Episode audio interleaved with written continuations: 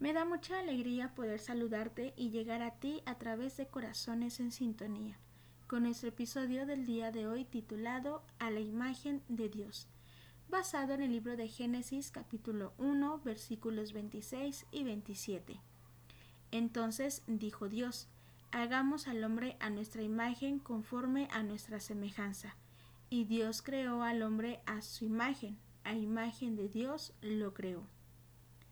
En Génesis encontramos el relato acerca de la creación en el Edén, pero ¿a qué se refiere el Génesis cuando nos dice que el hombre fue creado a la imagen y semejanza de Dios? Es cierto que el hombre o el ser humano hace referencia a un cuerpo físico, pues se menciona que el primer hombre fue formado del polvo de la tierra, y Dios sopló en su nariz aliento de vida. Sabemos que el hombre es un ser inteligente, gozando de grandes beneficios como pensar, razonar, imaginar, soñar, entre otros, pues estas son capacidades únicamente del hombre. Al ser creado el ser humano, también se le dio la capacidad de pensar, pero no como un robot o una computadora, sino involucrando su voluntad y sentimientos. Podemos decir que de esta manera el hombre es libre de actuar de acuerdo a su voluntad y deseos. Es algo propio que tú y yo tenemos.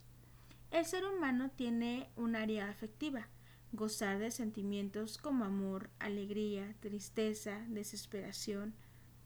Por lo tanto, el hombre, aunque tenga un cuerpo físico, es fundamentalmente una persona espiritual que piensa, decide y siente. Podemos decir que cuando la Biblia nos dice que Adán fue creado a semejanza de Dios, se refiere a una persona espiritual. También Dios añadió en sus dones al hombre la responsabilidad y el derecho de ser Señor de toda la creación, por lo que la creación había sido hecha para el hombre. Por esta razón el hombre tiene una relación de dominio sobre todas las cosas y de ninguna manera puede pensarse que haya otro ser creado que tenga más dominio que el hombre. Tal condición de señorío del hombre sobre toda la naturaleza nos muestra la intención divina de que así sea, como un privilegio para el hombre, pero también como una gran responsabilidad. Si analizamos a detalle sabemos que Dios tiene sentimientos, pues si el ser humano los tiene es porque fue creado a la imagen de Dios. Dios es un ser lleno de amor, compasión y preocupación por su creación, debido a eso colocó al hombre en medio del huerto, no para explotar todo lo que había a su alrededor, sino para cuidarlo, protegerlo y velar por ello.